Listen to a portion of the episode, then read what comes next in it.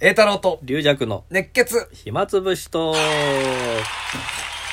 ありがとうございます。盛り盛り上上ががっておりますね。え、2回続けて、うんゴムの話。しょうがないな、本当に。い。 内容のない話だった。その間、ゴムでトレーニングした方がいいよ。ゴムの話してるよりも。そそれだったらもうこのラジオと、撮ってる間ずっとリハビリしてた方がいい。 う。いや、これはリュウジャ編にとっても喋るリハビリでもあるからね。そうですね。そうそう、そう。あと、笑顔を取り戻すためのリハビリでもあだるからかさっきか ら話す、塞ぎ込むとか、なんかずっと言ってるけど、ら。いや、だからそういう今こ日はとないで、す俺はリュウジャャさんがね、えあのー、ご飯買いに行くのも雨だから大変だなと思って、俺、高田の馬場でねえ、はい。あのー、崎陽軒のシウマイ弁当を買ってきてねあ。りがとうございます。ごちそうさま本です。当にもう、そういう気の使い を、自分では絶対そういうこと言わないけど、 一部チーム毎回ね、外で撮るときは、リジャクさんちね、あの、お茶買いに行くの大変だなと思って、俺はお茶をもう一個持ってね、龍尺どこだってうろうろ探してるんですよ、本当に。カツッカツッって音が聞こえてきて、どうも、みたいな。俺ちょっと座る場所きれいにしときましたんで、みたいなやってるんですよ、今本日当に。そ座る場所は綺麗にしてないでしょ。さささっと手でパパッと叩いやてね。らない、やる、やってないやってるんですそういうの本当にもうねリジャクさんいやいやいやまあそんなことはどうでもいいんですよもうまたもうそれゴム持つのやめてくんないですよねなんかまだこの話あるぞみたいないいやないですよ、こんなごま。やまあいいんだけえどえそれはああちょこちょこ仕事がねはい。あのー龍翔孫弟子の会がはいはい。あこの間あうち幸町ホールであって、はいえー、李翔師匠ね龍尺さんの師匠、がゲストでうはんいまあ、ゲストっていう話もおかしいんだけどあ、うん合ってるか、まあでも、まあ、龍翔師匠のお弟子弟子だから竜将まあ、うちの師匠がね、竜将の弟子で、うんまあ、そもそも直接の弟子じゃないっていうかね、うんあの、仙台古流師に、えー弟子入りして、うんその仙台古流師師匠が、えー辞めちゃったんで、うんえー前座の、まあ、龍弱だった時代のうちの師匠が、龍、その、えー兄弟子である、うん仙台古流師から見て兄弟子である龍将に預けられたと。うんそういう経緯なんですよね。そうなんだねえだから直直の弟子っていうわけでもないよね直のだから弟子だと桃太郎師匠が一番弟子ってことですねそうでだからう古流ちの師匠はやっぱりそうですねその、んいい元の師匠がお亡くなりになって預けられたというだけどやっぱうちの師匠が本当は一番弟子なんだよねそうですね直のねはい、でその後小李師匠が入ってこられたんだよねそうそうそうそうそれすでそうすだからうちうちの理匠一門における理長うん兄さんみたいな感じなんですよ、 うんそのとあの みんな他の弟子が「とざまとざま」っ つっていじめてますだけど古流師匠はそんなことしたら大変ですから小李師匠が ええあまりにもしっかりしてたからええ戸ざまじゃなくなったんだよそねメインになったんだよねでうちの師匠がちょっと離れたんだよねいや独特なね独特ですね、あるんだよね、まあ、この世界え、えそうですね後から入っ敵た人が上になてるきた人だけど先輩だったんだよね小李師そう匠そうがそうですねそれしかもまた人格者でも 人格者で立派だからうんまあいいまあそういうのあってそれで俺と小八君とね少々君は一応孫弟子ねそうですねで、呼んでいただいて。はいはいでうちさが一応俺もね、チケット、まあ半分にしてやってるけどあ、ー一応売り切れて。だおーけどやっぱり当日ね、来ないっていうか、あーまあまあキャンセルした人もいキャンセルまあそれは結いるかも構しれなね、いいですねたと思うんだよね。はだから、あ、本当に今はちゃ大う変んそうですねなのかなと思って。まあ、まあ入ってんだけど、ちょっとうちさが一応っていうのはちょっと暗めな感じであねー、そうですねホールがねちょっとなんか、ふわっとした 感じだったかな、うんちょっと俺はね。あそうですのーでもともとは、あだ、あのー、流昇師匠のネタをやってほしいって。新作をうん。あーそういう依頼だったんだあよ。ーじゃあ、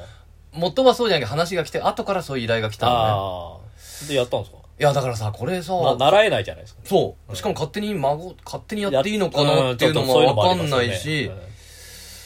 あと、まあ、流昇師匠の教えとしては自分で作れって教えがあるかああまあなるほどねら。うん。まあ、そういうのもいろいろ考えて、そう三人流暢イズムとはちょっとん違うからと。と3人とも断ったんだよやんないと。自分の新作なりやりますとうん。まあ、終わってみればね、はいまあ、その時は、まあ、会はよかった。終わってみれば誰か一人ぐらいやってもよかったかなっっていうのもあったかな。それとも、李承、あ師匠がやってくれても、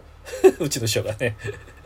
うん。だから、えー今、龍翔の作品やる人って、うん。まあ、桃太郎師匠がうんちょっとやるそうだね。と、龍太郎師匠うん。がやっとと、あとは、あれか、龍之介師匠とかがその、にうん二条話系のやつやったりとかですよね。翔太師匠が、あのうん、龍翔追善の、やったねあれでちょこっと、うん。うん。い西証券かなんかうんやりましたけどね。その、直の弟子じゃないから、そう孫弟子だから今、やってる人はチョコこれの弟子で許すか可らをね。もらうためには、桃太郎師匠の許可取るうちの師匠に行く行くぐらいしかないですよねくそしたら、やんなって言われる可能性もあるしね。あまあね、それは、うんいやもうそこら辺の手間がいろいろあっそうて、、大変ですよね、それねも。しかしたら遺族の方にね、ああ、一言言わなきゃ。一言言わないといけないかもしれないしかね。もしれないしそれ作った作品だから。ええあと作品のね、その、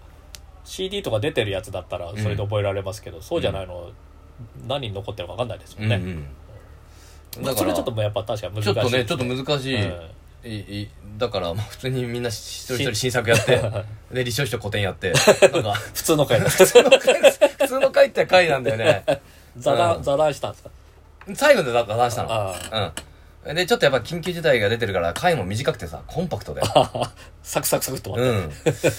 ちょっとなんか祭り感出すんだったら、さオープニングでこういう回ですよってやった方がよかったかなと。でも俺らは主催者でもないしさ、た。ああ、まあそうです。そこら辺の権限はないけうんど、まあまあでもお客さん来ていただいて、で、そこでやっぱり、あ、なんか龍尺さんの話にもなって、はい李承師匠と喋ってて、ああ、龍尺からあの電話来て、はいあの、あの松葉杖片方になったって言われたって言ってたけどあ、、はいあれ片方になるっていう。 なる なる予定。なる予定 って。その、1ヶ月一遍の先生が許可を、うんをまあ、まあ、その前回見たときに、うんまあ9月からは、その診察以降は、うん。問題なければ片方で。だから俺それ聞いた時さ、龍尺さんがもう、師匠聞いてくださいよ ますますで片方になりますよ師匠喜んでくださいよ なんてやってんのかなと思って、まめに。まめに。まめに何やってんだと思って。 師匠も聞いてた、あ、そうかっていうだけだ。嬉しさのあまり電話したの嬉し龍い尺さん。まあ、ちょこちょこ、その、あ、いろい今どうどろう話があっはて。い話があって。そのついでに一個喋ったけ そどの。ついでにじゃいけないですけど。師匠ちょっと聞いてくださ いよ。まあ、池袋でもあね、あの、んあ会いましたしね。えうんうんそうだねだからそれでまあ名前の話はあはあはあで龍尺って名前にはいろいろ疑惑があるみたいなねそうそうそう。もともと李承師私も匠はええ。龍尺だったんだよねあの前座の時ね、うんその前あのさっき話した仙台古流師匠にうちの師匠入って、うんで仙台古流師から龍尺っていう前座名うん一応前座名なんですよ龍尺って、うんうんそれでそのもう若いいって入ってるからねそで仙の古流師師匠も前座の時龍尺だったんです、うんうんでどうもうちの師匠とかにあれすると、うん15人ぐらいうん一応名乗った人いると、うんで龍教師匠あとあそかんなにすごいね龍教師匠系の前座名なんですようんうんうんだからあの琉教の弟子が割とつけつけてるる名前で、だから最初その2つ目で龍尺って時に一応琉教師匠とかちょっとお断うんうんりをしてって言われあて、そううんまあ、琉教師匠は「おお全然、うんおまあねおいいよいいうよんもう俺の弟子みたいに見えちゃうかもしれないけどいいよいいよ」みたいな全然問題なかったんですけうんど まあそういう名前なんで すうんそれで代々なんかあってうんだから私の前はうちの師匠なんですよねうんでうちの師匠の前はその千の古流師匠うんうんでその前とかもあってうんえっ、とそだれってが14人もいるんだもんねそうなんですよ14人のうちのいちょこっとだけを教えてもらったんですけど、うんまず最初が終戦間近にいた砂糖なめの龍尺っていうの終戦間近ね。終戦間近で、あのまあだから戦時中か、うんだからまああの食料ない時に、うんまあ、砂糖が希少だった時に、うんそれでその時はほらうち弟子とかじゃないですか、うんうん。どうも砂糖の減りが早いとうんおかみさんが。あそれである日夜砂糖をちゃんとこう測ってあ。ああの印かなんかつけあ。てて聞いてたからボトルみたいなの入っててそうそうそうそ、うそこにテープ貼ったそのうそうそね。うそうそうそうそれでちゃんこっとそそう貼って置いてたらその場その場減ってたとそれでその時いたのが龍尺しかいないとうん。 「ハあんた砂糖舐めたわね!」っつって、うんえー波紋モンだよ。砂糖と舐めの龍。尺それでそのまあ次でが、もいろいろ考えたらその話も本当にえどうしても欲しかった。手に入らないなかなかねえ。まあ砂糖は貴重ですからねその頃ねうん。でその次が高尾山の龍尺っていうのがいまして、ある日うん突然、あの高尾山にちょっと山登ってきますって言ったっきり、ああ。行 方知れずになったという高尾山で遭難したんじゃないか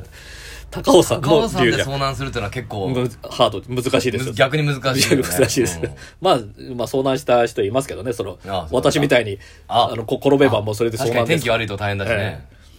まあそれがえー、高尾山の龍尺うん。それでその後まあの落語家辞めてうん。うん漫才師になってうん。まあ、夫婦漫才じゃないですけど、おうん女性と組んでたんですけど、うんその女性をうん。先輩の師匠に寝取られて、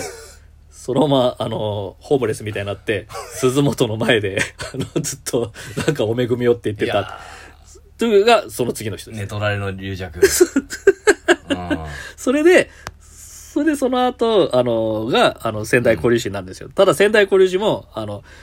なかなかね、あん。の、破天荒のエピソー破ドが多い天ですよ荒のね。エピソード多いし、途中で、あの、寺、寺の子、寺に売られて、うんあの、辞めちゃってますから、うん結局、ちゃんと落語家で続いてんの、あの、うちの師匠だけなん ですよ。そうなんだよね。龍こ尺れはは11分で終わりだっけあ、じゃあ、あちょというこ続とできはまたじゃあ次回続きはまた次回。